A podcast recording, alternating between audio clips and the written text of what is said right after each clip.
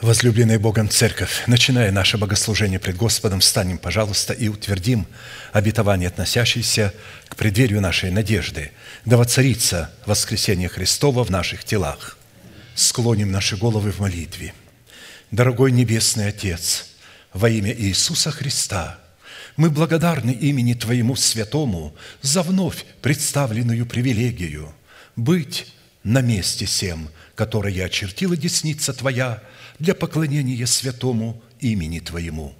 И ныне позволь наследию Твоему во имя крови завета подняться на вершины для нас недосягаемые и сокрушить всякое бремя и запинающий нас грех. Да будут прокляты в этом служении, как и прежде, все дела дьявола, болезни, нищета, преждевременная смерть, демоническая зависимость, всевозможные страхи, депрессии, разрушение, косность, невежество – все это да отступит от шатров святого народа Твоего. И ныне встань, Господи, на место покоя Твоего Ты и ковчег могущества Твоего, и да облекутся святые Твои спасением Твоим, и да возрадуются пред лицом Твоим. Дай нам больше от Духа Твоего – Пропитай нас Духом Твоим святым. Позволь нам найти светлое лицо Твое. Я представляю это служение в Твои божественные руки. Веди его рукою превознесенную, великий Бог, Отец, Сын, Дух Святой. Аминь. Да благословит вас Господь, можете садиться.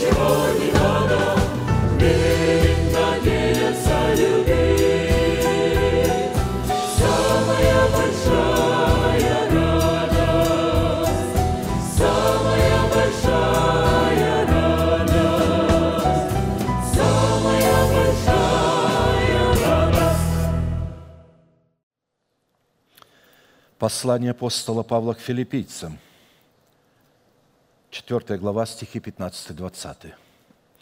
«Вы знаете, филиппийцы, что в начале благовествования, когда я вышел из Македонии, ни одна церковь не оказала мне участия подаянием и принятием, кроме вас одних.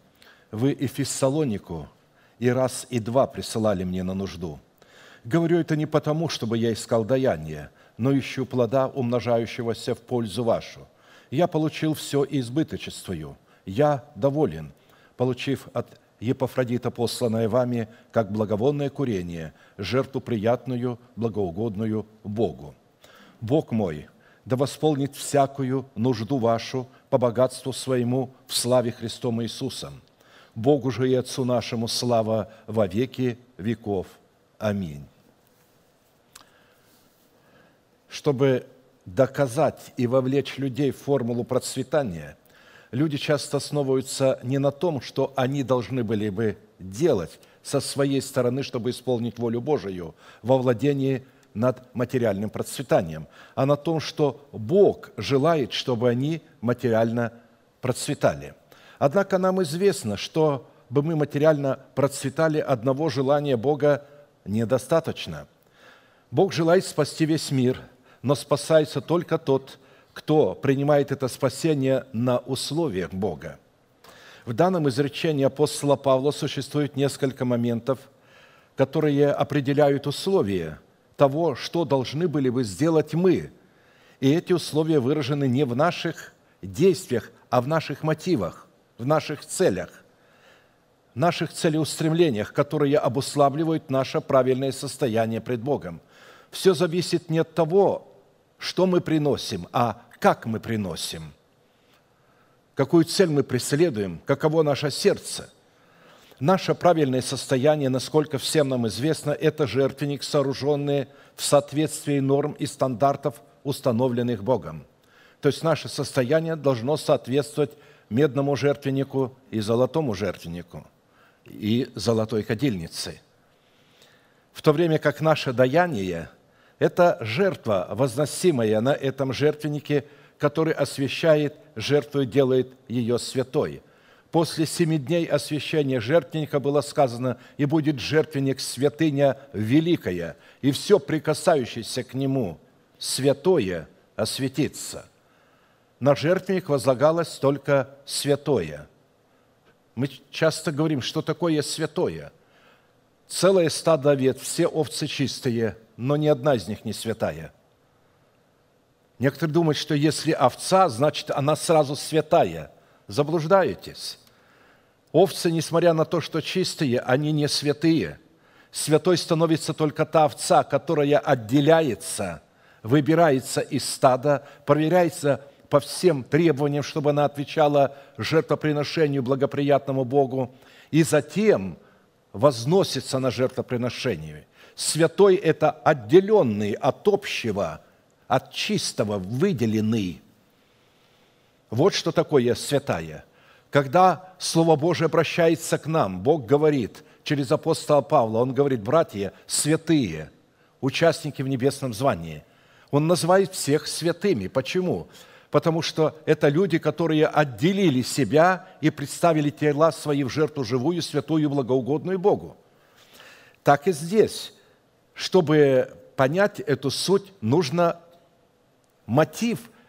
Я возлагаю себя на жертвенник. Это значит, я забываю о себе, я отрекаюсь от себя, я ищу того, что хочет Бог.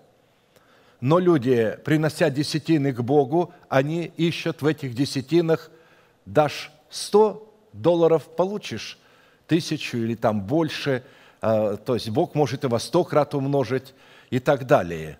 Ведь для Бога еще повторяю, неважно, как мы приносим, то есть что мы приносим, в каком размере. Разумеется, размер должен соответствовать э, десятине.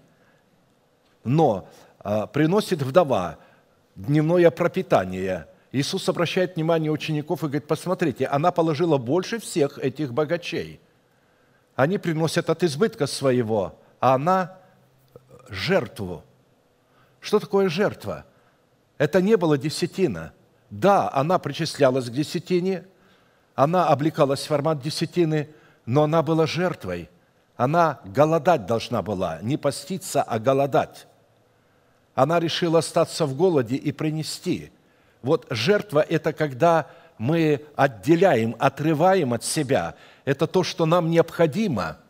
И иногда мы это необходимое говорим, я хочу посвятить это Богу.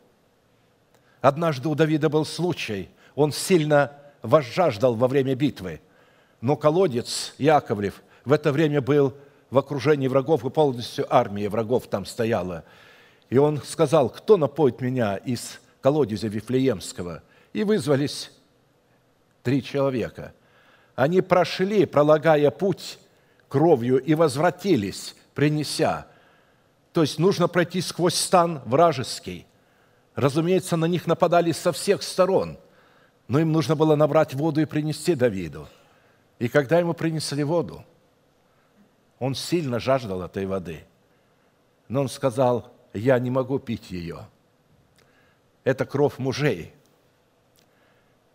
которые принесли ее, и вылил ее во славу Господа. Как вы думаете, разум человека, как это во славу Господа? Что это значит? Взять и просто вылить на землю. Да, просто вылил на землю то, что ему было необходимо. Он сделал это во славу Господа.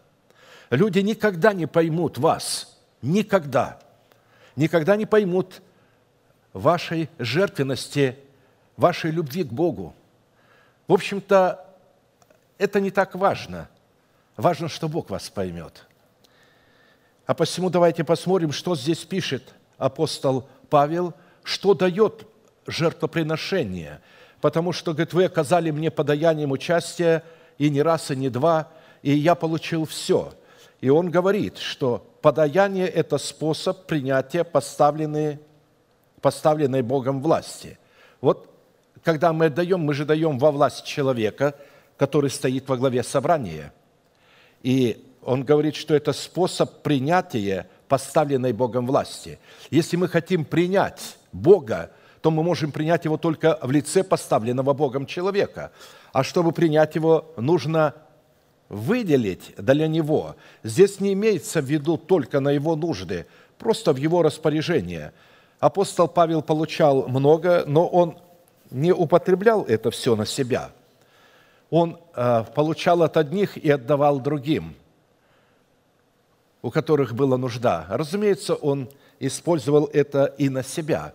Но мы должны понять – что всякий раз, когда мы чтим Бога десятинами и приношениями, это в первую очередь способ принятия поставленной Богом власти. Вы говорите пред Господом, Господи, я принимаю человека, которого Ты поставил благовествовать мне Слово. Второе, подаяние – это плод, умножающийся в нашу пользу. Павел говорит, я не ищу пользы от вас, я ищу плода, умножающегося в пользу вашу. Это будет плод, который будет умножаться. В-третьих, подаяние, он говорит, такое подаяние является благовонным курением, это жертва, приятная Богу. И в-четвертых, подаяние – это способ восполнения всех наших нужд. И, конечно, мы часто говорим, когда Бог восполняет все наши нужды, это не значит то, что мы хотим, а это значит, что хочет для нас Бог. Потому что наши желания редко совпадают с желаниями Бога. И то, что мы считаем необходимым, и то, что Бог считает необходимым, тоже резко отличается. Поэтому мы должны довольствоваться тем, что мы имеем, радоваться, что мы дети Божии, и что нас ожидает великое будущее, славное будущее. Весь мир померкнет перед этим. Каждый из вас будет иметь такое богатство и такое счастье, что сегодня во всем мире, если собрать все богатства и дать вам одному, и оно будет ничто в сравнении с этим. Конечно, чтобы довериться этому, нужно уповать на Бога и продолжать среди распада и разврата, когда это не подаяние в церквах, а вымогание денег, когда людей обманывают – когда им говорят, а можете еще больше, а кто даст больше, а давайте изгоним духа нищеты. Причем здесь дух нищеты? Мы чтим Бога тем, что принадлежит Ему, но находится в нашем распоряжении. А если мы выделяем сверх десятину, вот это уже жертва. Мы ее отрываем от себя.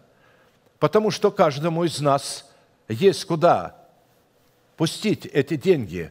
Есть много прорех таких, которые бы надо закрыть. Но мы говорим, это подождет. А вот Дом Божий, пища в Доме Божьем для меня на первом месте. Посему мы сейчас будем поклоняться Господу в десятинах и приношениях, чтить Его, выражать Ему свою любовь и признавать над собой Его власть. Встанем, пожалуйста, и будем петь песню «После заката славное утро». Так что, несмотря на ту ночь, которая, возможно, сейчас опустилась на нас, будем помнить, что ночь не всегда будет длиться. Придет славное утро. Пророк Исаия говорит, не всегда будет мрак там, где теперь он огустел. И мы уповаем на это славное утро, воскресение в наших телах. Итак, после заката славное утро – поклонение в десятинах и приношениях – это квинтэссенция, приготовление своего сердца к слушанию Слова Божия. Всякий раз, когда Израиль чтил Господа десятинами и приношениями, то ли в скине Моисеевой, то ли в храме Соломоновом, он обязан был по предписанию Моисея, которое тот получил от Господа, возлагать свои руки на приношение и исповедать одно чудное исповедание, которому они были верны тысячелетиями – мы с вами, будучи тем же Израилем, привитые к тому же корню, питаясь соком той же маслины, сделаем то же самое. Протяните вашу правую руку, символ правовой деятельности, на ваши приношения и молитесь вместе со мной. Небесный Отец, во имя Иисуса Христа я отделил десятины от дома моего и принес в Твой дом, чтобы в доме Твоем была пища – я не отдаю в нечистоте, я не отдаю в печали, и я не отдаю для мертвого. Я радуюсь, что имею привилегию выражать мою любовь и признавать Твою власть. И ныне, согласно Твоего слова, я молю Тебя прямо сейчас, да откроются Твои небесные окна, и да придет благословение Твое до избытка – на Твой искупленный народ. Во имя Иисуса Христа. Аминь, аминь. Да благословит вас Господь, можете садиться.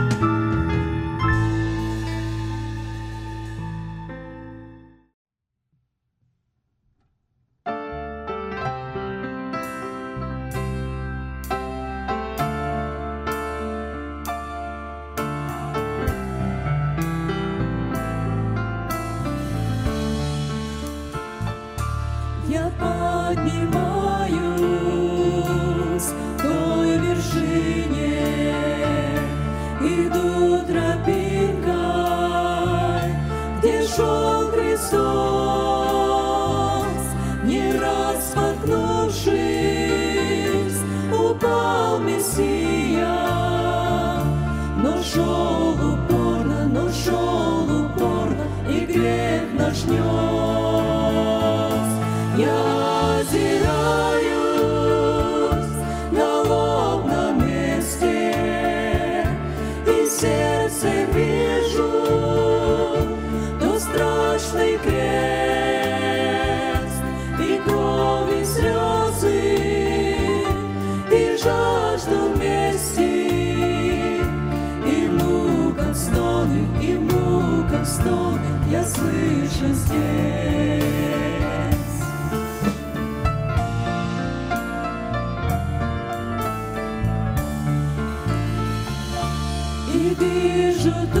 людей.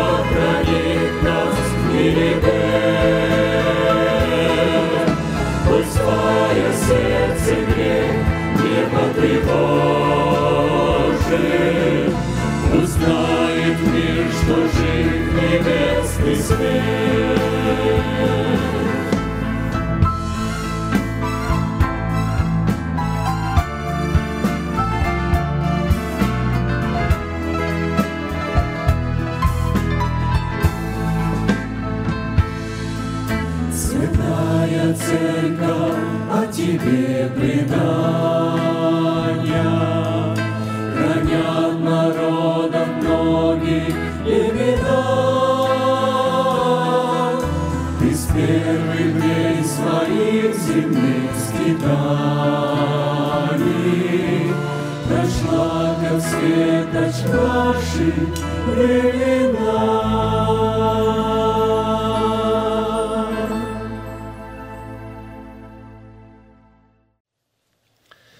Итак, если у вас есть Библия, можете открыть вместе со мной знакомое для нас место Писания, в котором продолжает оставаться великая тайна взаимоотношений между Богом и человеком и великое послание и призвание Бога к человеку. Матфея, глава 5, стихи 45-48.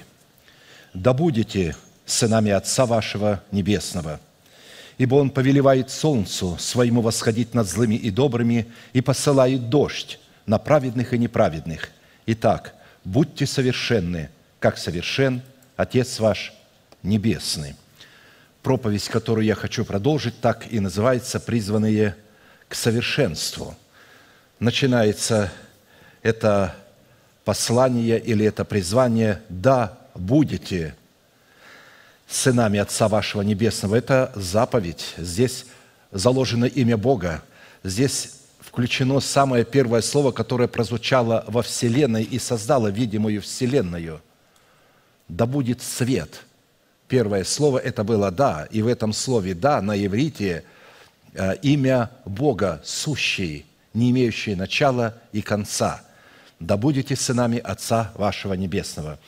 И в связи с исследованием пути, ведущего нас к совершенству, мы стали исследовать путь, ведущий нас к Богу, как к своему жениху в событии образа пути Ревеки к Исаку. И обратились к исследованию признаков, представленных в невесте Агнца, которую представляет Ревека в достоинстве лилий долин, на которые мы призываемся смотреть очами веры. Посмотрите на лилии, как они растут. То есть посмотрите, как протекает процесс жизни внутри лилии. Не просто на внешнюю форму, а как, то есть как, каким образом создается эта внешняя форма изнутри, как протекает процесс жизни.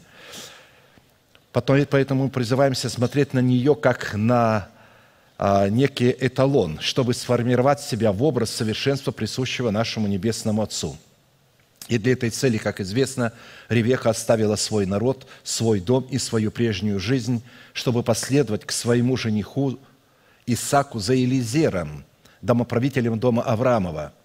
Насколько нам известно, Елизер представлен в Писании прообразом Святого Духа, сошедшего на учеников Господа в день празднования праздника Пятидесятницы, чтобы привести это малое стадо к совершенству во Христе – Имя Елизер означает «Бог помощь». Я пошлю вам утешителя, он будет помогать вам, он будет помощником. Мы отметили, что в нашем случае празднование праздника Пятидесятницы – это принятие Святого Духа в свое сердце не как высокочтимого гостя, а как Господа и Господина своей жизни – что позволит нам привязать себя к Святому Духу на условиях, установленных Писанием, чтобы быть водимыми Святым Духом и иметь доказательство нашего сыновства. Ибо все водимые Духом Божиим суть сыны Божьи. Римлянам 8:14. А если ты не водим Духом, значит ты что? И не сын Божий.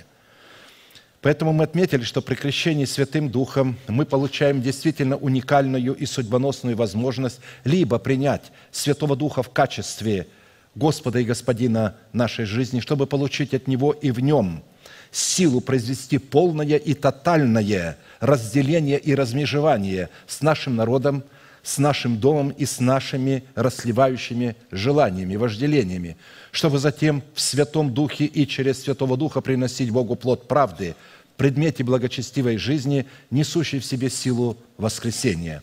Либо – принять Святого Духа в качестве высокочтимого гостя и продолжать оставаться в зависимости от своего народа, от своего дома и от своих расливающих желаний. Человек, не наученный, как принимать Святого Духа как Господа и Господина своей жизни, никогда не сможет – привязать себя к Святому Духу, а следовательно никогда не сможет водиться Святым Духом, или же последовать за Ним к совершенству во Христе Иисусе, в силу чего утратит также и свое сыновство, выраженное в спасении. Мы не раз обращали внимание на то, что, исходя из утверждений Писания, можно говорить на иных языках и не иметь недостатка ни в каком даровании, но в то же самое время оставаться человеком душевным, не имеющим духа – в силу чего противиться всему тому, что исходит от Духа. Апостол Павел прямо сказал коринфянам, «Вы не имеете недостатка ни в каком даровании, но я не мог с вами говорить как с, дух... с духовными, а как с душевными». Душевный человек противится тому, что исходит от Духа. Не иметь Духа – это значит, они приняли Святого Духа не как Господа и Господина, а как гостя. И он ушел. Иные языки остались, а он ушел, потому что они его приняли как гостя. И я думаю, все вы выросли в этих структурах, родились. Я родился в той структуре, где Дух Святой был гостем. Его призывали на каждом богослужении как гостя – и пели песни ему «Дух Святой, ты гость небесный». Он так и оставался гостем, и расходились потом совершенно, а, не думая о том, если он пришел как гость, то почему вы его оставили, почему вы его как-то, ну, не проводили, вот, потому что ж вы уходите. Если он остался там, а вы снова пришли, тогда вам не надо его снова приглашать как гостя, потому что он там – а если он уходит и приходит, то не говорит вот это место, так бывает со всяким рожденным от Духа, что ты не знаешь, откуда он приходит и куда уходит. А там-то э, значение совершенно другое. Это ложное толкование, чтобы э, вот, утвердить себя в том, что Дух Святой у них гость, а не их господин, что они могут делать все, что угодно, и повелевать Святому Духу, и говорить Ему, чтобы Дух Святой выполнял их желания, которые они будут называть желаниями Бога. А посему говорение на иных языках и упражнение даров духовных – это действительно духовное переживание, но оно не призвано делать нас духовными и изменять наш характер, унаследованный от суетной жизни отцов характер Христов – а посему изменять наш характер в характер Христов предназначена истина о кресте Христовом, призванной отделить нас от нашего народа, нашего дома и нашей душевной жизни. В определенном формате мы с вами уже рассмотрели, в чем состоит и чем отличается суть нашего креста от креста Христова. Это абсолютно разные вещи, разные предметы. У Христа был свой крест, у нас свой крест. Когда Христос сказал, кто не берет креста своего, Он не говорил о том, что вы взяли Его крест. Никто не сможет нести крест Христов. Это Его был крест. Да никто не сможет нести креста ближнего. Иногда мы смотрим и говорим, как Он это все выносит, или как она это все выносит. Она выносит, потому что это ее крест. Но а, крест не в страданиях заключается. Люди считают, что крест – это страдание. Я много раз говорил, когда я только приехал в Америку, ко мне подошел один брат из пятидесятников а, и сказал, да, брат, тебе хорошо, а, у тебя а, деревянный крест, а у меня железобетонный. Он имел в виду жена, жену, мол, у тебя жена хорошая, и она деревянный крест, а у меня жена а, потаскуха – она изменяла ему направо и налево. Но э, в церкви сказали, не имеешь права а, оставлять, потому что вторая жена – это уже грех. Жениться не имеешь права, только это. И она ему изменяла по-черному. А, а, вот. А он продолжал с ней жить и считал, что вот это и есть железобетонный крест, который он несет. Я ему ответил, что у меня жена никогда, никогда не являлась крестом и никогда не будет являться крестом – что крест – это не жена, и не муж, и не дети. А, а, вот. Один брат у нас кафедр говорит, вот эти спиногрызы о детях – Дети – это не спиногрызы, это, это благословение. То есть э, люди воспринимают детей за крест, жену за крест, мужа за крест, церковь за крест, пастора за крест. Может, вы и Бога за крест еще воспримете. То есть вот э, в том суть, что люди не понимали значения креста, и некоторые проповедники вот как кричат, крест – это не палка просто. Да мы же знаем, что крест – это не палка, так объясните же, что такое крест. Так эти люди не знают, что такое крест. Единственное, что не знают, что, видимо, это не палка, это не просто дерево, что-то там есть. А вот что, они объяснить не могут до конца. Поэтому они говорят о крещении огнем, это, это говорится о кресте, это о каких-то страданиях. А я им говорю, а когда вы водное крещение принимали, вы страдали? Это был крест. А когда Бог крестил вас Духом Святым, это было страдание? Вы же радовались или как? Да. А почему вы думаете, что вы придете в ужас от крещения огнем? С чего вы это взяли? Бог есть огонь. Кто может жить при огне по- поедающем? Когда вы будете погружены в огонь Божий, то есть в самого Бога, вы что, будете страдать? Да вы испытаете такой уровень а, и степень блаженства, которая вообще неведома, вообще неведома человеку. Но вот люди так говорили, и великие светила, доктора богословия, так у них богословие осталось, что это относится вот туда, к великим страданиям крещения огнем. Мы остановились на исследовании следующего вопроса. По каким признакам нам следует определять, что наш крест сработает с крестом Христовым, а не с его подлогом? И такими признаками, как мы установили в нашем сердце, призваны являться плоды воскресения. В плодах дерева жизни в нашем сердце, 12 раз приносящего плоды, дающими на каждый месяц плод свой, которое призвано в нас являться Царством Небесным. Доказательством и выражением Царства Небесного внутри человека является взращенное им дерево жизни из семени Царства Небесного, которое человек оплодотворил, когда вышел из младенчества. Потому что младенец не может оплодотворять семя Царства Небесного. Почему? Он младенец. У него еще не созрела яйцеклетка. Для того, чтобы созрела яйцеклетка, надо войти в совершенство. Видите, только совершенный человек может принимать Царство Небесное – то есть уже в том виде, оплодотворять его. Человек принимает спасение как залог, а когда он возрастает, тогда ему, вот если он пустил этот залог, входит в совершенство, только тогда представляется возможность быть оплодотворенным семенем Царства Небесного. И, а, как мы знаем, что ключом, открывающим путь к дереву жизни, представлен образ 12 жемчужных ворот – которые выражают наше пребывание со Христом в Его напастях. Потому что мы видим 12 жемчужных ворот, а внутри уже Иерусалима растет дерево жизни. И чтобы пройти к древу жизни, вам надо пройти через 12 ворот, не через одни какие-то отдельные ворота, а через все 12 ворот. И эти 12 ворот – это образ переживания со Христом Его напастей, страдания за истину. Луки 22, 28, 30 но вы прибыли со мною в напастях моих. И я завещеваю вам, как завещал мне Отец мой царство. Да идите и пьете за трапезу моею в царстве моем. И сядете на престолах судить двенадцать колен Израилевых.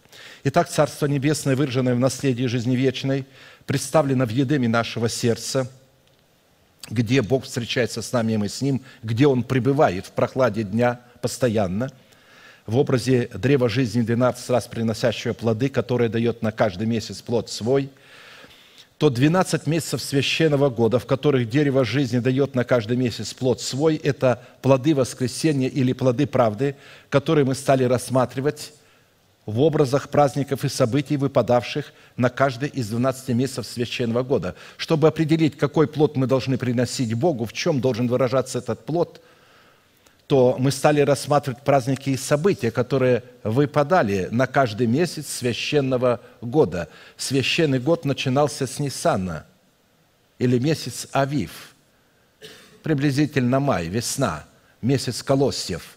Это был первый месяц, и в 14 день этого месяца была Пасха, а первый день этого месяца – празднование Нового года – и поэтому в определенном формате мы с вами уже рассмотрели плод нашего духа, представленный в образе плодов дерева жизни, принесенных в первые новые три месяца священного года, и остановились на рассматривании плода нашего духа в плоде дерева жизни нового четвертого месяца по имени Тамуз, который мы призваны принести Богу, чтобы отвечать эталону совершенства, присущему нашему Небесному Отцу – мы знаем, что в Израиле уже, я говорил об этом, в 17 день 4 месяца Тамуза соблюдался пост в память о Моисеем скрижалей Завета.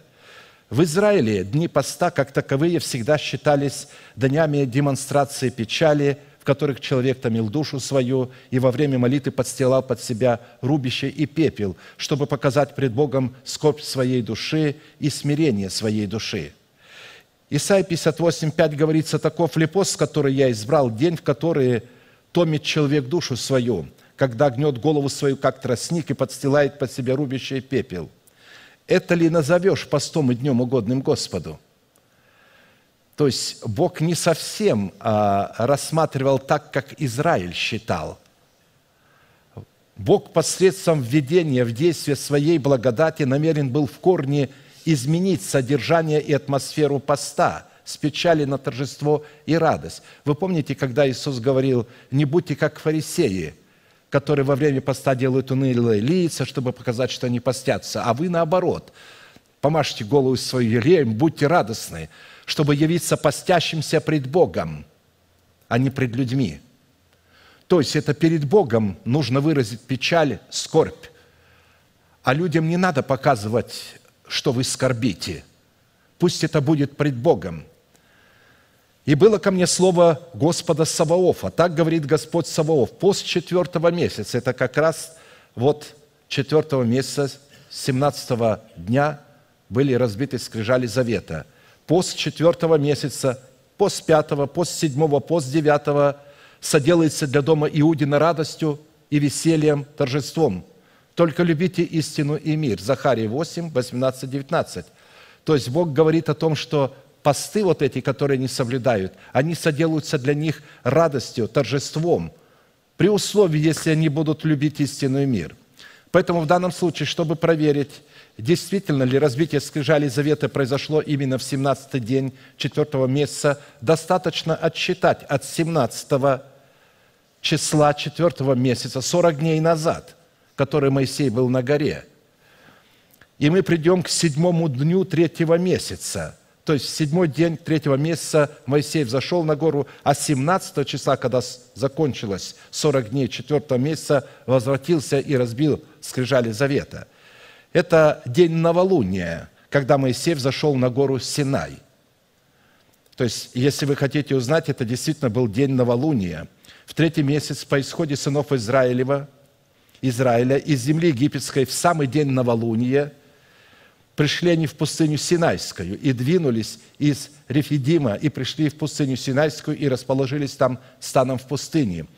И расположился там Израиль станом против горы – Моисей взошел к Богу на гору, и возвал к нему Господь с горы, говоря, «Так скажи дому Израилеву, и возвести сынам Израилевым. Вы видели, что я сделал египтянам, и как я носил вас, как бы на орлиных крыльях, и принес вас к себе». Вот к этой горе. Новолуние третьего дня месяца – это прообраз рождения нового человека, созданного по Богу в праведности и святости истины. А сорок дней в продолжении которых Бог писал десятословие своего завета с народом израильским, это образ состояния младенчества, выход из которого был ознаменован разбитием скрижалей завета, в которых исполнялись дни очищения. Потому что только после дней очищения на сороковой день младенец мужеского пола мог быть представлен пред Господом для посвящения Богу. Точно так был представлен Иисус на сороковой день, его посвятили – что говорило о том, что когда его посвятили, на самом деле его посвятили на смерть. Он рожден был, чтобы умереть. На сороковой день это было посвящение его на дело, на которое он пришел, на то, чтобы его разбили. А когда исполнились дни очищения их по закону Моисееву, речь идет об Иисусе Христе в статусе Сына Человеческого – принесли его в Иерусалим, чтобы представить пред Господа, как предписано в законе Господнем, чтобы всякий младенец мужеского пола, разверзающий ложесно, был посвящен Господу. Луки 20, 22, 23. Мы знаем, что в Писании образом очищения является образ оправдания, который человек мог получить только даром по благодати и искуплением во Христе Иисусе. В четвертом месяце жители горных областей приступали к жатве пшеницы – и начиналось созревание первого винограда, которое совпадало с наступлением летней жары. То есть на практике всякий праздник, как мы видим, сопровождался каким-либо видом жатвы, а вернее являлся жатвой какого-либо посева. Мы стали рассматривать образ события сорокового дня, в которое исполнилось очищение и который был ознаменован разбитием скрижалей завета, как образ истребления учением Христовым бывшего о нас рукописания, которое было против нас. Колоссянам 2, 11, 15. «В нем вы и обрезаны, то есть во Христе Иисусе вы обрезаны обрезанием нерукотворным, совлечением греховного тела плоти, обрезанием Христовым, быв погребены с Ним в крещении. В нем вы и совоскресли, веруя в силу Бога». Вот когда говорится быв погребены с Ним в крещении, то есть мы были разбиты, мы умерли вместе с Ним для нашего народа, для нашего дома и для нашей жизни. В нем вы и совоскресли в новых скрижалях завета верою в силу Бога, который воскресил его из мертвых – и вас, которые были мертвы во грехах и в необрезании плоти вашей, оживил вместе с Ним, простив нам все грехи, и истребив учением бывшее нас рукописание, которое было против нас. И Он взял его из среды и пригвоздил ко кресту, отняв силы у начальств и властей, властно подверг их позору, восторжествовав над ними собою. Колоссянам 2, 11, 15. То есть, отнял силы у начальства властей, потому что сила греха – закон Моисея. Он отнял эту силу потому что принес другой закон, и с этим законом упразднил тот закон. Вот этим своим новым законом упразднил бывшее нас рукописание. Если человек не принесет плод нового четвертого месяца, выраженный в разбитии скрижалей завета, что он во Христе Иисусе, законом Моисея, умер для закона Моисея, чтобы жить для Бога и жить Богом, то он навсегда утратит свое спасение, которое он получил в формате залога – нам дано в кредит на самом деле спасение, когда мы получаем оправдание. И потом мы должны его пустить в залог, чтобы выкупить его, чтобы оно уже не было кредитом, не было залогом. Это уже будет праведность нашего сердца. Вот как повествует об этом апостол Павел Галатам 2, 19, 20. «Законом я умер для закона, чтобы жить для Бога. Я сораспялся Христу, то есть я вместе со Христом распят. И уже не я живу, но живет во мне Христос. То есть моя природа распята, мой народ, мой дом, моя природа распята там. А что ныне живу во плоти, то живу верою в Сына Божия, возлюбившего меня и предавшего себя за меня».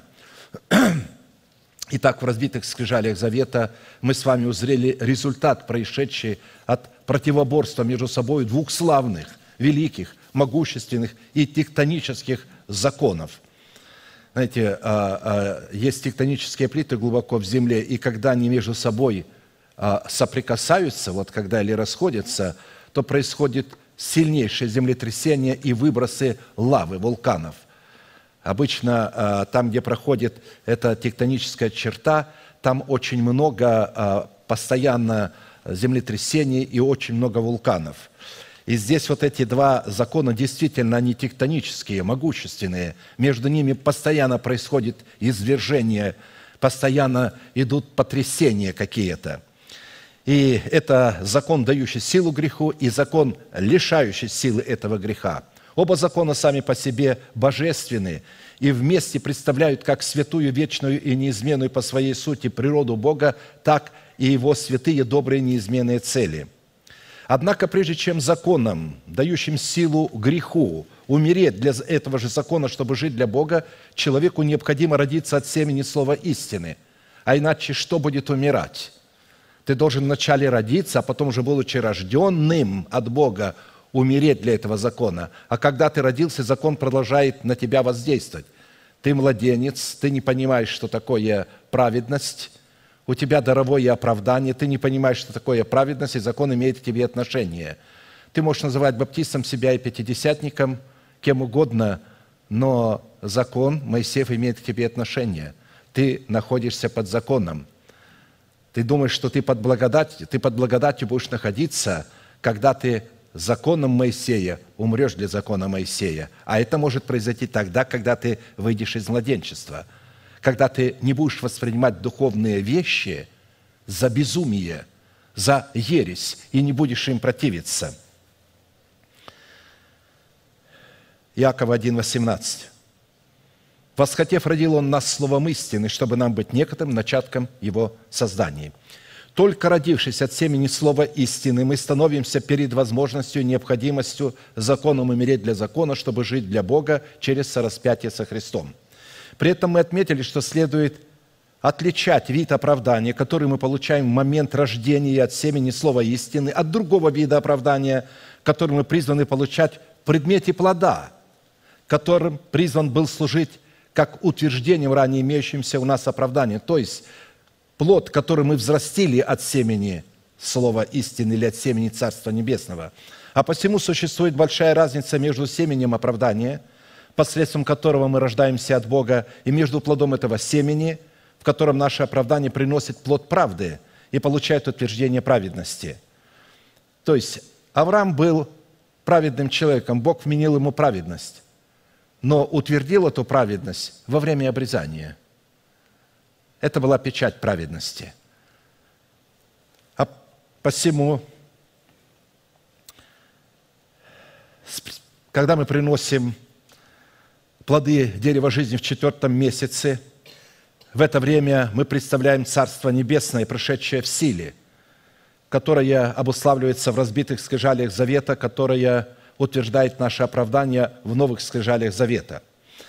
И поэтому мы решили разобрать и рассмотреть такие четыре классических вопроса, какова природная суть или же корень правды, из какого источника исходит правда и чем является оправдание – какими характеристиками Писание наделяет такие таинственные сакральные слова, правда, оправдание, праведные, праведность. Какое назначение призвано исполнять оправдание, или же каким образом оправдание призвано выражать себя в праведности. Какие условия или требования необходимо выполнить, чтобы принять оправдание и облечься затем в праведность. По каким результатам следует судить, что мы обладаем в своем духе древом жизни, приносящим плод четвертого месяца, обусловленного плодом правды. Мы отметили, что этимология слов «правда», «оправдание», «праведность» и «праведный» на иврите содержат весьма богатую смысловыми оттенками семантику так как в своем итоге эти слова являются откровением того, кем для нас является Бог, что сделал для нас Бог, а также что надлежит сделать нам, чтобы наследовать все то, что сделал для нас Бог. Правда на иврите – это святость, это закон, это завет и это оправдание. Правда – это праведность, это законность и справедливость. Правда – это заповедь, устав и постановление. Правда – это суд, правосудие и справедливость. Правда – это прямота, верность и истинность. Правда – это постоянство и продолжительность. Мы имеем в виду правда в Боге, персонифицированная правда. Это объясняет характер Бога – мы сейчас говорим о характере Бога, о правде Его. В чем состоит правда Бога? Правда – это непреложность, истинность и истина. Правда – это премудрость, свет и жизнь. Правда – это честность Бога, искренность и чистота Бога. Правда – это воскресение жизни. Правда – это свобода Христова. А вот оправдание, которое уже относится к нам, это вечное искупление. Это выкуп из плена греха и смерти. Это упразднение вины или невменение – человеку греха. Это взятие человека в собственность или в удел Бога. Это усыновление человека. Это воскресение из мертвых. А вот слово «праведный», относящийся уже к человеку, это святой, это угодный Богу, невинный. Святой – это принадлежащий Богу, собственность Бога. Это непорочный, это честный, это справедливый, это свободный от клятвы, не связанный грехом. Это мертвый для греха и живой для правды. Это находящийся в завете с Богом. Это надеющийся и уповающий на Бога. Это приятный, находящийся в благоволении у Бога. Это чтущий Бога десятинами и приношениями, праведный. Это пребывающий в Боге и радующийся о Боге. Это распространяющий благоухание Христова. А вот праведность, как святость, как творчество правды – это надежда и упование на Бога. Это воспринимается Богом как праведность, как дело правды. Это вера в то, что Бог есть и ищущим Его воздает.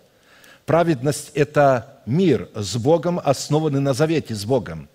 Праведность – это освящение своего посвящения – то есть защита своего посвящения. Мы посвятили себя, а теперь мы его защищаем посредством освящения постоянно. Если где-то соприкоснулись со злом, немедленно каемся, чтобы постоянно держать свое посвящение чистым, неоскверненным от греха.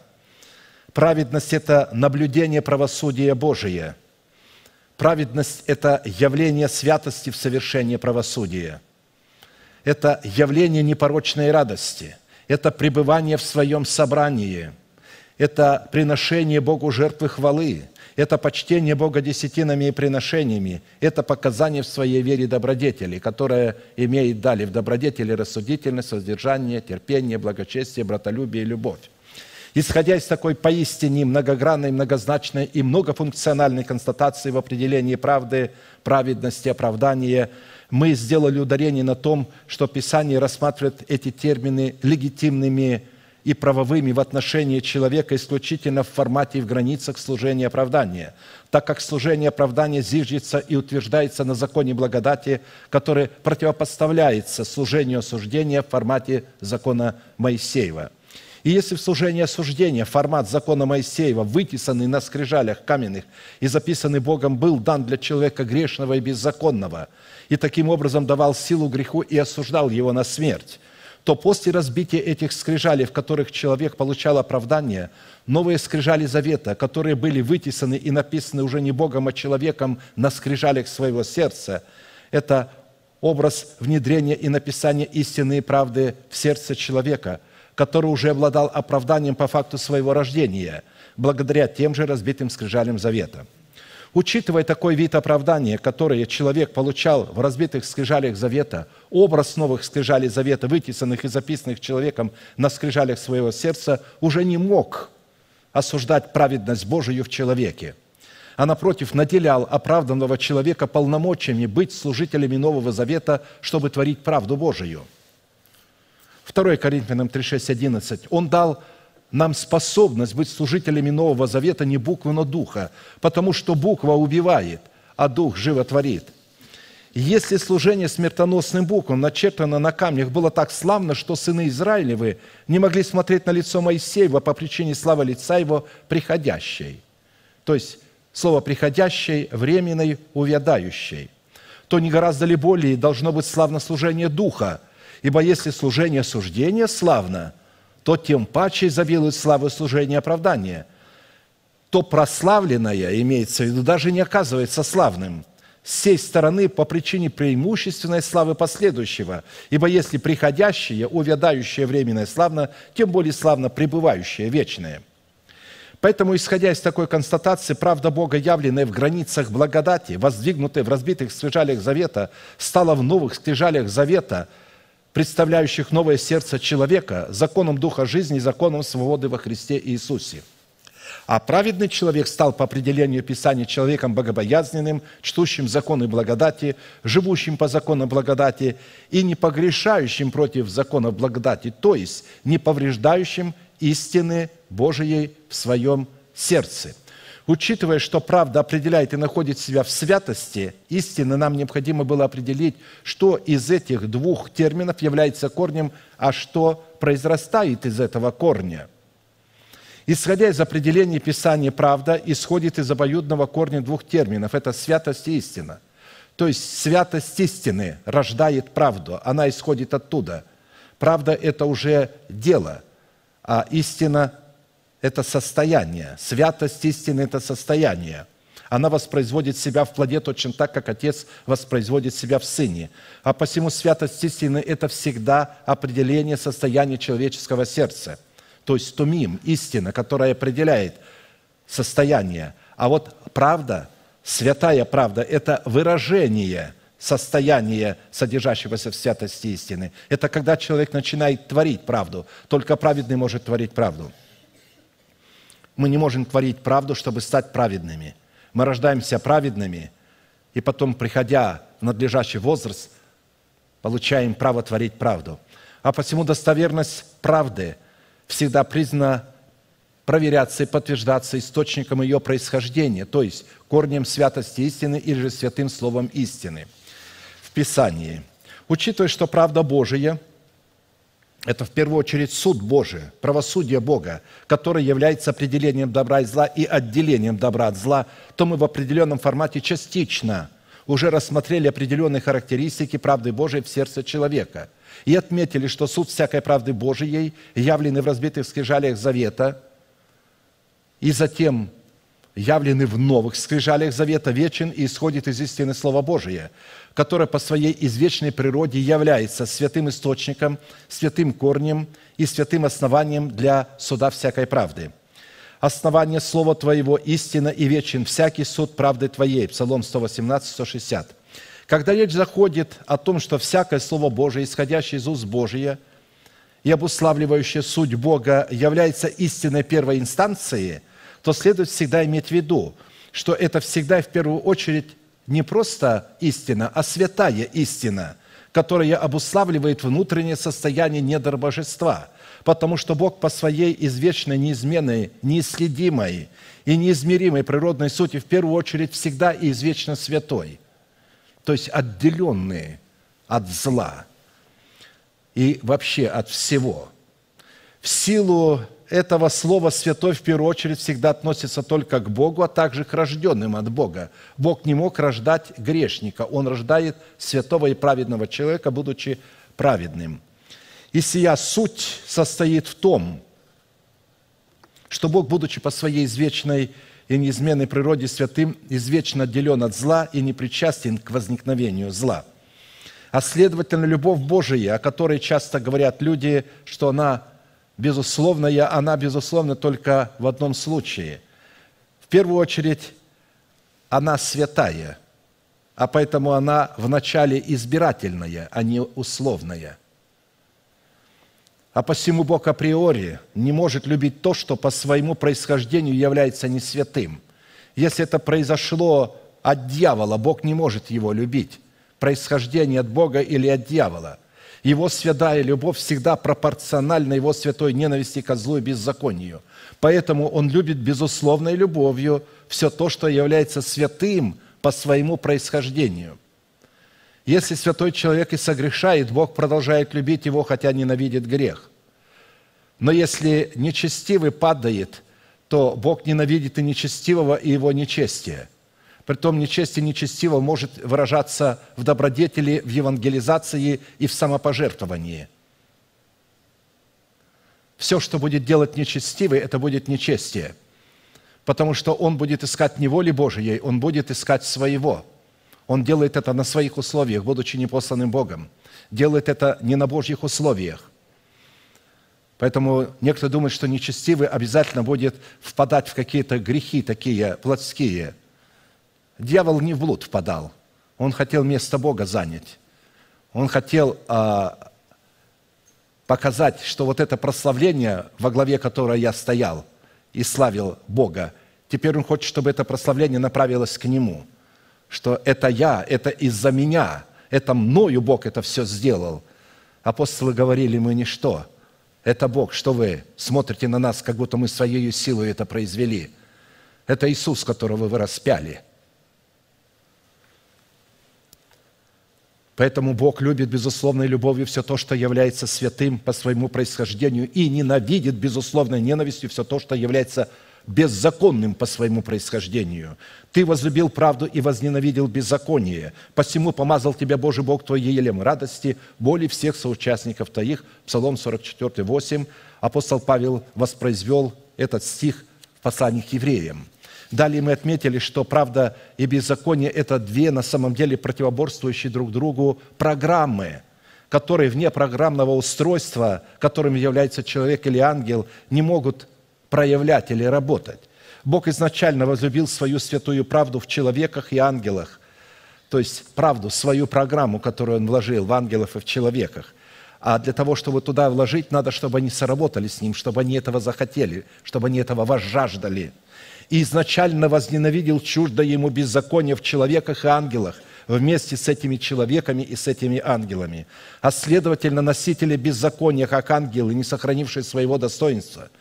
Видите, ангелы вначале были чистыми, но не сохранили достоинства. Так и человеки, которые получили в залог спасения, но не приняли любви истины – и осквернили святилище своего духа, и оставили свое собрание, являются сосудами его палящего и все испепеляющего гнева.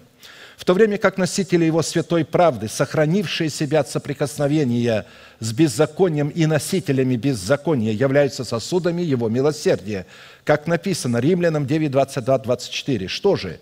Если Бог, желая показать гнев и явить могущество свое, с великим долготерпением щадил сосуды гнева, готовые к погибели, дабы вместе явить богатство славы своей над сосудами милосердия, которых Он приготовил к славе. над нами, которых Он призвал не только из иудеев, но и из язычников». То есть Он приготовил их к славе, пока еще не видно этой славы на них. Она внутри у них, но снаружи ее не видно. Бог приготовил. И потом в определенный день Он покроет их славой, когда они влекутся в воскресенье, прежде чем Он их вознесет, чтобы показать разницу между служащими Богу и неслужащими Ему. В определенном формате, насколько это позволил нам Бог и мера нашей веры, мы уже рассмотрели персонифицированную суть правды Божией в лице Небесного Отца, Сына Божия и Святого Духа, и остановились на рассматривании правды Божией в лице святых в формате их оправдания и праведности. А посему мы продолжим рассматривать назначение правды Божией в нашем сердце в некоторых аспектах праведных путей Бога, по которым мы сможем судить и о других аспектах, встречающихся в Писании. И затем перейдем к рассматриванию назначения правды Божией в сердце человека. Быть праведным – или же отвечать требованиям праведности, обретенной в разбитых скрижалях завета, это держать прямо путь свой в соответствии мудрости, разума и совета Господа. Притчи 21, 29, 30. «Нечестивый человек дерзок лицом своим, а праведный держит прямо путь свой. Нет мудрости, и нет разума, и нет совета вопреки Господу». Если вы обратили внимание, то в данной констатации дерзкое лицо является определением человека нечестивого, который извращает путь свой пред Богом. И это извращение состоит в том, что он оставил свою мудрость, и что он ставит свою мудрость, свой разум на место мудрости и разума Божия.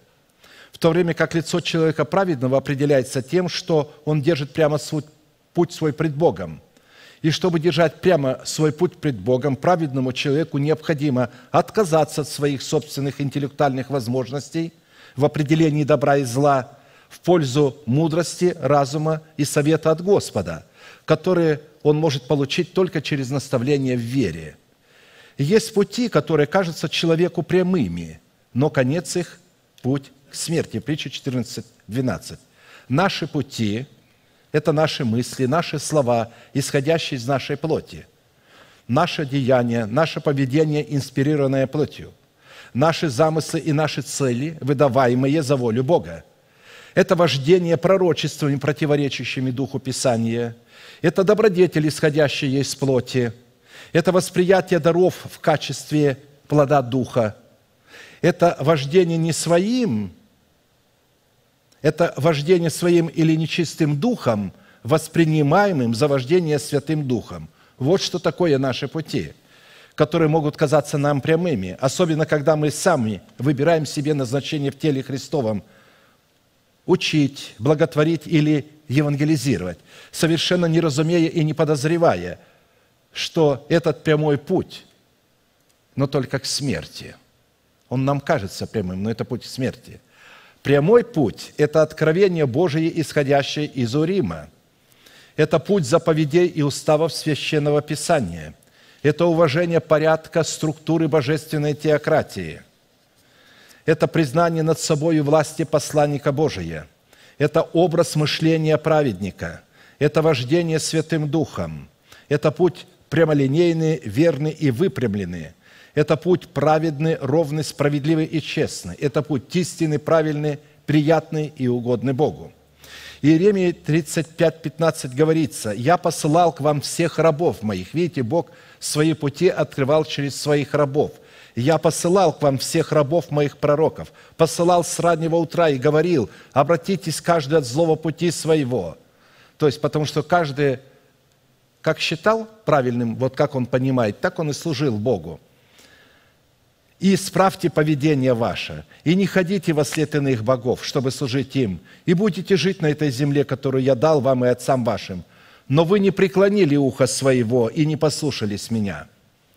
Иные боги, которым поклоняется и кадит неразумный или же нечестивый человек, это в первую очередь его собственный интеллект, его разум, его собственная мудрость, которую он получил в формате программы, по линии генетического наследия, содержащегося в семени греховной жизни своих отцов.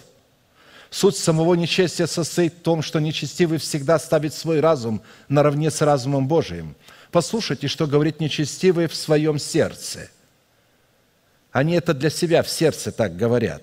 а говорил в сердце своем, «Взойду на небо выше звезд Божиих, вознесу престол мой и сяду на горе в сонме богов, на краю севера. Взойду на высоты облачные, буду подобен Всевышнему, но ты не низвержен в ад, в глубины преисподней». Исайя 14, 13, 15 учитывая, что потомки нечестивого, в отличие от своего отца дьявола, не знают Бога, так как знал дьявол, и соприкасаются только с посланниками Бога, облеченными полномочиями его Тумима и Урима, то не всегда, как и отец их дьявол, в сердце своем видят себя на месте посланников Бога. Они не претендуют на место Бога, они претендуют на место посланников Бога –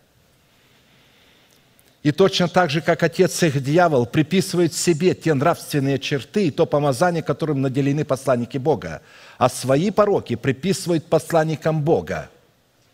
Они воруют у них откровения и выдают их как свое. Иезекииля 28, 2, 8. Так говорит Господь Бог за то, что ты, будучи человеком, а не Богом, ставишь твой ум наравне с умом Божиим, я приведу на тебя иноземцев, лютейших из народов, и они обнажат мечи свои против красы твоей мудрости, и помрачат блеск твой, не изведут тебя в могилу, и умрешь в сердце морей смертью убитых». Таким образом, правда Божия, пребывающая в сердце человека как доказательство разбитых скрижалей, призвана определяться в человеке по фактору его прямых путей – пред Господом, обусловленным в Его преклоненном ухе, пред благовествуемым Словом Бога, чтобы слушать Бога. Преклоненное ухо – это результат такого смирения, которое основано на разумном и волевом решении подчинить себя воле Божией, познание которой человек приобрел через наставление в вере в достоинстве ученика Христова. Матфея 11, 27, 30. «Все предано мне Отцом моим, и никто не знает Сына, кроме Отца, и Отца не знает никто, кроме Сына, и кому Сын хочет открыть. Придите ко мне все труждающиеся и обремененные, и я успокою вас. Возьмите иго мое на себя и научитесь от меня, ибо я кроток и смирен сердцем, и найдете покой душам вашим, ибо иго мое благо, и бремя мое легкое». То есть, видите, все через научение – но никто не может себя назвать напрямую учеником Христовым. Да, мы ученики Христовы, но никого Христос напрямую не учит. Он послал своих рабов, пророков, апостолов, которые могли бы передавать то учение, которое Он вложил в их сердца Духом Святым. Но человек претендует, говорит, нет, я тоже пророк, и Бог тоже мне вложил. Те, которые так говорили Моисею, Бог с нами тоже говорил, и мы тоже видели Бога. Земля разверзла уста свои и покрыла их. Вот что с этими людьми случилось. Огонь пожрал их. А теперь перейдем к рассматриванию следующего вопроса. Это назначение правды Божией в сердце человека. Или же какие цели призвано преследовать праведность нашего сердца и какие средства призвано задействовать праведность нашего сердца для выполнения своего призвания. Назначение праведности в сердце человека, принятое им в разбитых скрижалях завета, призвано давать человеку право радоваться о Господе, славословить Господа – Псалом 32, 1, 5. «Радуйтесь, праведные Господи». Видите, назначение праведности что? Радоваться Господи. Это обращение уже к праведным. Не просто, а радуйтесь, праведные Господи. Вот когда праведный радуется Господи, это является праведностью. Это дело праведности. Вы скажете, а как нам показать дела Божии? То есть это поверить тому, кого я послал, признать Его. А он потом начнет объяснять эти дела правды. И то дело правда здесь – радоваться Господе. Только правым прилично словословить. Славьте Господа на гуслях. Посмотрите, теперь праведные призываются славить Господа на гуслях. Пойте Ему на десяти струнной псалтире. Пойте Ему новую песнь. Пойте Ему стройно. Пойте Ему с восклицанием. Ибо Слово Господне право и все дела Его верны. Он любит правду и суд, милости Господней полна земля. Теперь обратим внимание, повеление радоваться Господе. Еще раз делаю ударение на этом, обращено к человекам праведным. Далее, в этом повелении раскрывается правило того, как праведные должны радоваться Господе. Посмотрите, во-первых, праведные призваны славословить Бога на гуслях и петь Ему на десятиструнной псалтире новую песнь. Во-вторых, праведные призваны петь новую песнь на гусях и на десятиструнной псалтире стройно и с восклицанием. И в-третьих, содержание новой песни должно состоять в раскрытии правды Божией, обретенной в разбитых скрижалях завета, в которых Бог явил правду и суд, выраженную для праведных в милости Божией, заполняющей всю землю, а для нечестивых и неверных, и ведь силу своего испепеляющего гнева. При этом речь идет о такой новой песне, которая является исповеданием веры сердца в искупительную кровь Иисуса Христа, и которой никто научиться не может – вы думаете, когда люди поют, что кровь Его искупила меня, они действительно поют новую песнь? Чтобы петь новую песнь, надо быть новым человеком. Надо быть оправданным, и надо его петь как праведность. Эту песню мы будем петь новую вечно. И в небесах 24 старца и 4 животных слагают венцы свои пред Господом, и написано, поют новую песнь. Ангцу, достоин ты, Господи, принять славу и честь ибо Ты был заклан за нас и искупил нас Богу кровью Своею из всякого народа, языка, колена и племени, и соделал нас царями и священниками Богу нашему, и мы будем царствовать на земле». Видите, 24 старца и 4 животных – это представители всякого народа, всякого народа, всякого племени. Это просто образ. Четыре живые существа, четыре учения, то есть люди, состоящие в четырех учениях, которые обладают тройственностью. Поэтому праведный человек – это новый человек, созданный по Богу во Христе Иисусе в праведности и святости истины. А новая песня – это истина крови Христовой, содержащаяся в границах учения Иисуса Христа, пришедшего во плоти. Давайте я прочту это место Писания, чтобы не быть голословным – Потому что для некоторых, когда я говорю места Писания своими словами, объясняю, они говорят, этого нет в Писании, то тогда мне приходится четко зачитывать. Откровение 5, 6, 10. «И я взглянул, и вот посади престола четырех животных, и посади старцев стоял агнец, как бы закланный, имеющий семь рогов и семь очей, которые суть семь духов Божиих, посланных во всю землю. И он пришел и взял книгу из десницы сидящего на престоле. И когда он взял книгу, тогда четыре животных и двадцать четыре старца пали пред Агнцем, имея каждый гусли и золотые чаши, полные фимиама, которые суть молитвы святых. То есть, посмотрите, а, вот в этих чашах это молитвы святых. Все, что будет происходить, когда будет изливание из этих чаш на этот мир, это все будут ваши молитвы. Это будет ваш суд, это будет ваша правда. Вы должны научиться изрекать праведные суды Бога на этот мир и на нечестие – не толерантную любовь, а Божий суд. И когда, да, и эти святые поют новую песнь, 24 старца, 4 животных, говоря, «Достоин ты взять книгу снять с нее печать ее, ибо ты был заклан, и кровью своею искупил нас Богу, из всякого колена, языка и народа и племени, и соделал нас царями и священниками Богу нашему, и мы будем царствовать на земле». Видите, не надо толковать, здесь уже все истолковано.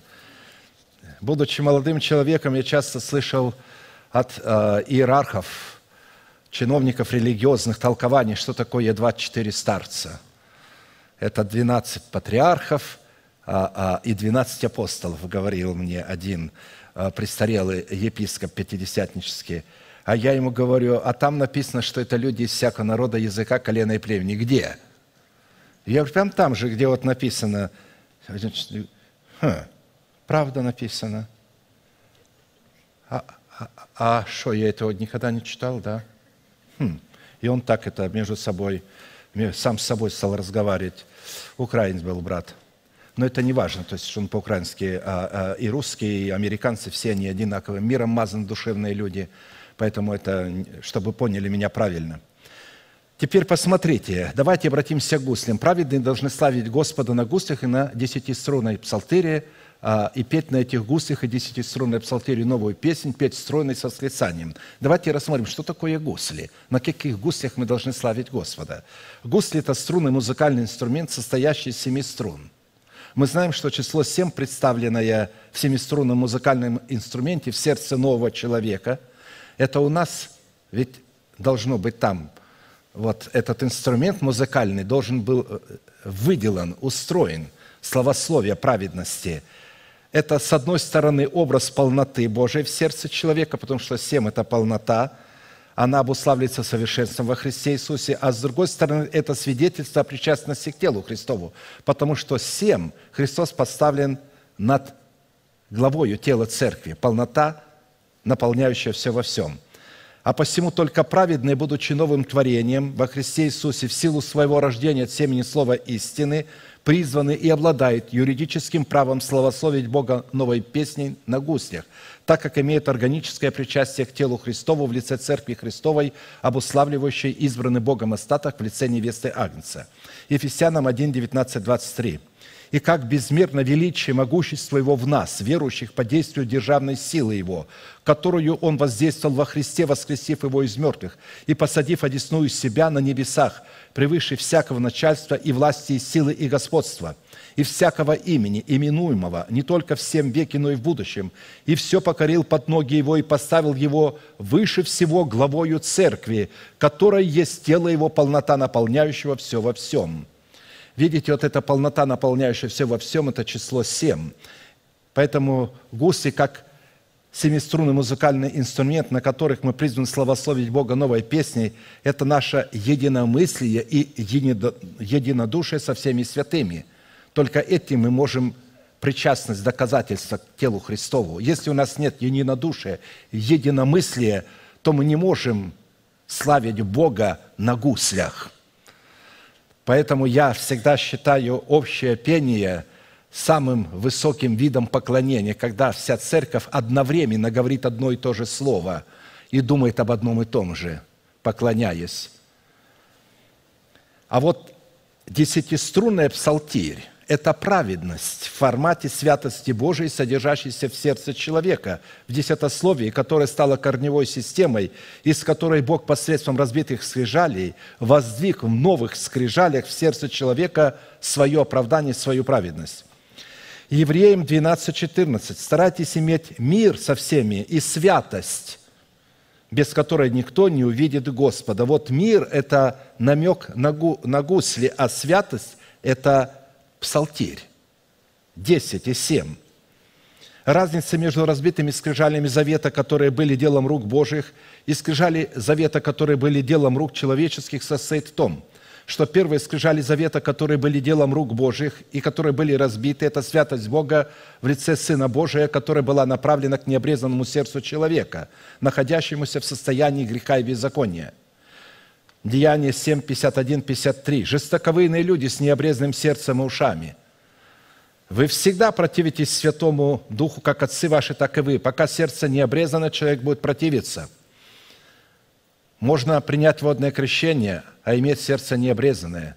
Можно быть обрез... иметь обрезание крайней плоти, но не иметь обрезания сердца. Кого из пророков не гнали отцы ваши – они убили предвозвестивших пришествие праведника, которого предателями и убийцами сделались ныне вы, вы, которые приняли закон прислужения ангелов и не сохранили его. Проповедь Стефана. В то время как образ новых скрижалей завета, которые были делом рук человеческих, были направлены к обрезанному сердцу человека, которое уже находилось в состоянии правды, потому что было оправдано в разбитии предыдущих скрижалей – а следовательно, новые скрижали завета сделаны руками человека и написаны его рукой. Это образ благодати Божией, принятой в сердце человека, в семени слова истины, в которой Бог не вменяет человеку предыдущего греха.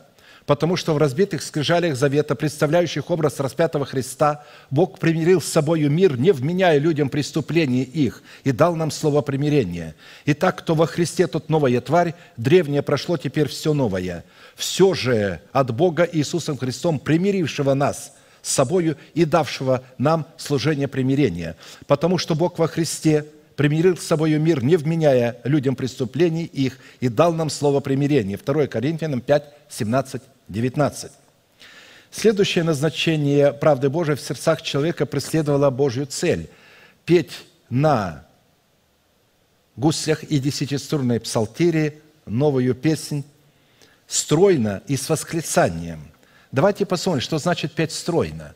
Петь стройно – это петь слаженно, что означает соразмерять силу своего голоса так, чтобы слышать голос другого, что позволяет сливаться с другими голосами в один голос. Это очень важно. Когда прочитаю сейчас это место Писания, 2 Паралипоменон 5, 11, 14. «Когда священники вышли из святилища, ибо все священники, находившиеся там, освятились без различия делов, и левиты, певцы, все они, то есть Асаф, Еман и Дефун, и сыновья их, и братья их, одетые в весон с кимвалами, с палтырями и цитрами, стояли на восточной стороне жертвенника, и с ними 120 священников, трубивших трубами». Э, то есть э, там были два хора, которые составляли 3000 человек.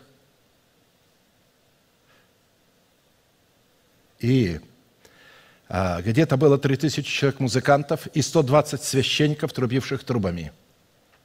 Смотрите, и были как один трубящие и поющие, издавая один голос, не множество, а один, к восхвалению, к восхвалению и славословию Господа. И когда загремел звук трупа кимвалов – и музыкальных орудий, и восхваляли Господа, ибо Он благ, ибо век милость Его. Тогда дом, дом Господень наполнило облако, и не могли священники стоять на служении по причине облака, то есть упали. Все оказались на земле, на полу. Не могли стоять, это значит упали. Потому что слава Господня наполнила Дом Божий. Посмотрите, что сделала единомыслие и единодушие. Поэтому суть такого слияния голосов один голос демонстрировала неземное равновесие чудного дела совершеннейшего в знании, которым Бог делал отдельного человека причастником тела Христова. Разумеешь ли равновесие облаков чудное дело совершеннейшего в знании? Иова 37, 18. А посему равновесие облаков, наполненных водою, которые посылаются Богом для одних в помилование, для других в наказание, это стройность или же солидарность. Стройность, представленная в равновесии или же в слиянии в один голос, это противостояние разделению, выраженное в демонстрации единомыслия и единодушия в теле Христовом, в котором святые соединены в одном духе и в одних мыслях. Умоляю вас, братья, именем Господа нашего Иисуса Христа, чтобы все вы говорили одно, и не было между вами разделений, но чтобы вы соединены были в одном духе и в одних мыслях. 1 Коринфянам 1, 10. Я говорю о духовной сути. И э, э, в прямом смысле, когда поет хор, допустим, то профессиональный, профессиональный хор, почему называется профессиональным, что независимо от силы каждого голоса, каждый поющий поет соразмерно так, чтобы слышать голос по правую и по левую сторону себя. Как только он начинает повышать свой голос и не слышит уже голоса поющих, то хор перестает быть профессиональным. А хор не будет иметь звучания красивого, потому что человек хочет показать свой голос, выпятить себя, а там надо показать гармонию. Надо слиться, гармонию, не свой голос, а влить свой голос в общие голоса – и иногда сами по себе некоторые некрасивые на самый день по тембру голоса, но когда они сливаются с другими, с другими голосами, происходит потрясающая, а, а, значит, симфония. Это а, знают все предводители, которые управляют хором, и все, которые изучают музыку, что такое слияние голосов. Но мы сейчас говорим о слиянии духовном, что такое стройность, Далее, стройность, выраженная в равновесии или же слияние в один голос, это восполнение недостатка одних избытком других. Ибо если есть усердие, то оно принимается, смотря по тому, кто что не, не имеет, а не потому, чего не имеет. Не требуется, чтобы другим было облегчение, вам тяжесть, но чтобы была равномерность. Ныне ваш избыток – восполнение их недостатка, а после их избыток – восполнение вашего недостатка, чтобы была равномерность. Ибо написано, кто собрал много, не имел лишнего, а кто мало, не имел недостатка. 2 Коринфянам 8, 12, 15. Вот в духе вот это когда пение такое или словословие, Бог воспринимает наше дело, вот когда мы начинаем помогать. У кого есть избыток, он берет со своим избытком, делится с тем, у кого есть недостаток. Это и есть прославление Бога на густях и десятиструнной псалтире стройно, с восклицанием и новая песень. Далее стройность, представленная в равновесии или же в слиянии в один голос, это забота и попечение одних, более сильных, а других менее совершенных. Снисхождение к человеку менее совершенному. Напротив, 1 Коринфянам 12, 22, 25, члены тела, которые кажутся слабейшими, гораздо нужнее – и которые нам кажутся менее благородными в теле, а тех более прилагаем попечение, и неблагообразные наши более благовидно покрываются, а благообразные наши не имеют том нужды. Но Бог соразмерил тело, внушив о менее совершенном большее попечение, дабы не было разделения в теле, а все члены одинаково заботились друг о друге. Я как-то рассказывал вам, а, а, прихожу, смотрю, одна сестра плачет – я спросил, что, что такое, почему ты в таком положении? Она говорит, да вот а, а, сестра Маша сказала, что я в теле Христовом, а, а, значит, в общем-то, заднее место, она назвала грубым словом ее. Ты вот это в теле Христовом, а я лицо, поэтому тебя надо прикрывать. Ты не можешь вот здесь сидеть, или вот это, таки, таких надо прикрывать. Я ей говорю, ты можешь простить ее во имя Иисуса Христа? Вот мы призваны прощать. Бог любит, когда мы прощаем. Она улыбнулась и говорит, ради Господа могу. Вот когда ты это сделала, простила ее ради Господа, ты стала лицом, а сестра Маша стала тем местом. А, то есть, ну, чтобы утешить эту сестру, мы поистине, а, когда так делаем, то мы а, и неблаговидным местом не имеем права называться. Мы вообще не имеем права называться а, телом Христовым, когда мы вот так вот чисто по-человечески начинаем рассуждать. Далее, стройность, представленная в равновесии или же в слиянии в один голос, это уникальный принцип возрастания святых в святый храм в Господе на краеугольном камне, на котором каждый отдельный человек получает возможность устроять себя в жилище Божие Духом Святым – Итак, вы уже не чужие, не пришельцы, но сограждане святым и свои Богу, быв утверждены на основании апостолов и пророков, имея самого Иисуса Христа краеугольным камнем, на котором все здание, слагаясь стройно, возрастает в святый храм в Господе, в котором вы устрояетесь в жилище Божие Духом». И последняя стройность, представленная в равновесии или же в слиянии в один голос, это такая демонстрация совершенства, в котором человек демонстрирует силу своего царского достоинства. Притчи 30, 29, 31. «Все трое имеют стройную походку, и четверо стройно выступают». Мы говорим о стройности. Лев, силач между зверями, не, поклон... не посторонится ни пред кем, конь и козел, и царь среди народа своего – у меня нет времени, чтобы э, заново повторить. Я говорил уже значение этой притчи, но э, я хочу хотя бы немножко сказать о восклицании, хотя бы чуть-чуть. Потому что следующее назначение правды Божией в сердцах человеков преследует цель петь Богу новую песню на гуслях на десятиструнной псалтире не только стройно, но и с восклицанием. Что такое восклицание? Восклицание – это демонстрация веры Божией или же сигнал тревоги, который человек призван давать Богу на основании откровения Урима, чтобы Бог явил свою милость в жизни человека, которая является проявлением его силы.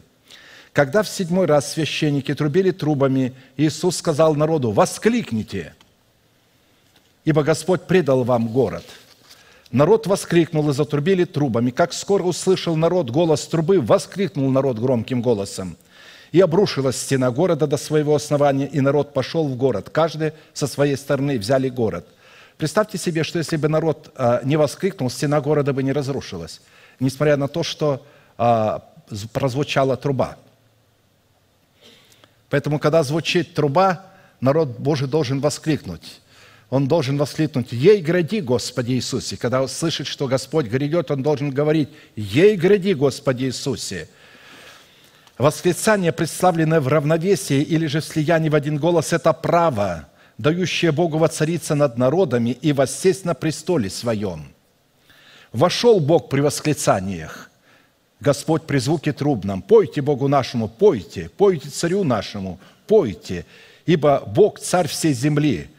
Пойте все разумно. Бог воцарился над народами, Бог воссел на святом престоле своем. Князья народов собрались к народу Бога Авраамова, ибо щиты земли Божией Он превознесен над ними. Псалом 46, 6, 10. Далее. Восклицание, представленное в равновесии – или же в слиянии в один голос – это право, которое человек дает Богу покорить своих врагов и проложить для себя путь среди великих вод. Псалом 65, 1, 7. Начальнику хора, песень. «Воскликните Богу вся земля, пойте славу имени Его, воздайте славу, хвалу Ему. Скажите Богу, как страшен Ты в делах Твоих. По множеству силы Твоей покорятся Тебе враги Твои. Вся земля да поклонится Тебе и поет Тебе, да поет имени Твоему». Придите и возрите на дела Бога страшного в делах над сынами человеческими. Он превратил море в сушу, через реку прошли стопами. Там веселились мы о нем. Могуществом своим владычествует он вечно. Очи его зрят на народы, да не возносятся мятежники. То есть мятежники, Иордан, смерть, нечестие. То есть потому что сам Иордан, сама смерть, э, само нечестие, оно э, не может действовать, это программное эта программа. Нужно программное устройство, нечестивый человек. Вот этот нечестивый человек со своей программой показан был в Иордане, который устремился. Но когда пошли священники с ковчегом завета, у них здесь был Урим и Тумим, и ковчег этот же был Урим и Тумим, то воды остановились. Они прошли, дабы не возносились мятежники, дабы смерть не возносилась, дабы нечестивые не возносились. Далее восклицание, представленное в равновесии или же слиянии в один голос, это выражение дерзновения служить Господу и входить во дворы Его с хвалою. Псалом хвалебный. «Воскликните Господу, вся земля, служите Господу с весельем, идите пред лице Его с восклицанием. Познайте, что Господь есть Бог, что Он сотворил нас, и мы Его народ, и овцы павства Его. Входите во врата Его со словословием и во дворы Его с хвалою». Учитывая, что наше время истекло, мы сейчас поклонимся Господу, будем благодарить Его. Оказывается, являть праведность можно просто славословие Бога на тех гуслях, которые есть в сердце, и на той псалтере, который находится в нашем сердце. Петь новую Богу песнь, благодарить Его, что мы искуплены благодаря пролитой крови на кресте. Не потому, что мы что-то сделали праведное, но что благодаря пролитой крови мы есим то, что есим. И сейчас нам представляется возможность поклониться и начать восклицать пред Богом и петь новую песнь на тех густях и на тех псалтирях, которые есть у нас и которыми мы обладаем. Петь стройно и петь с восклицанием. Аминь. Слоним колено, будем молиться. И когда мы начинаем это петь, Иордан отступит, болезни отступят, грех отступит, зависимость отступит. Вы увидите силу Господа. Аминь. Мы ждем вас с алтаря. Дух Святой на этом месте, чтобы сокрушить оковы комплекса недостойности, страха, болезни.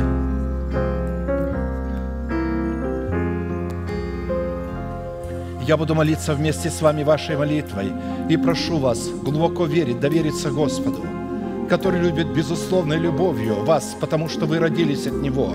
Вы святые по своему происхождению, вы праведные по своему происхождению. И независимо, что бы ни случилось с вами, что бы грех не сделал с вами, что бы сатана не говорил о вас, что бы не сказали вам врачи ваши ближние, что бы не сказал вам муж в раздражении или жена, Бог на вашей стороне. Он оправдывает вас – и готов проявить славу свою, силу свою. Глаза закрыты, ладони подняты вверх. Молитесь со мной, Небесный Отец, во имя Иисуса Христа. Я прихожу к Тебе сердечной раной, с грехом, с моим позором, с моими болезнями, с моим страхом, неполноценностью. Прошу Тебя, прости меня – омой меня, очисть меня, защити меня, сними мой позор, исцели мои болезни, исцели мою рану. Я открываю мое сердце. Я принимаю семя Твоего Слова. Я принимаю Твой Святой Дух в мое сердце. И хочу, и прошу Тебя, чтобы Ты был царем и господином во мне.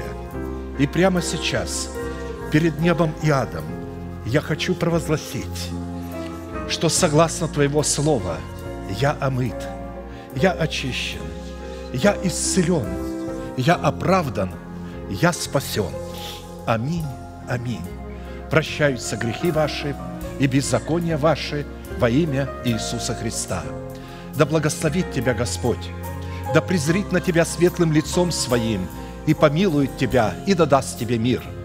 Да падут вокруг тебя тысячи и десятки тысяч, одесную тебя к тебе не приблизятся. Да придут все сии благословения на тебя и на потомство твое, и исполнится на тебе, и весь народ да скажет Аминь.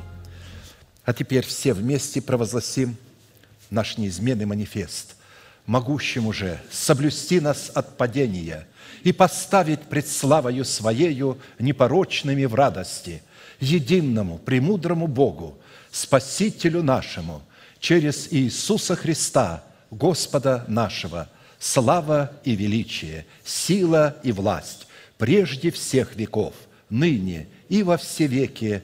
Аминь.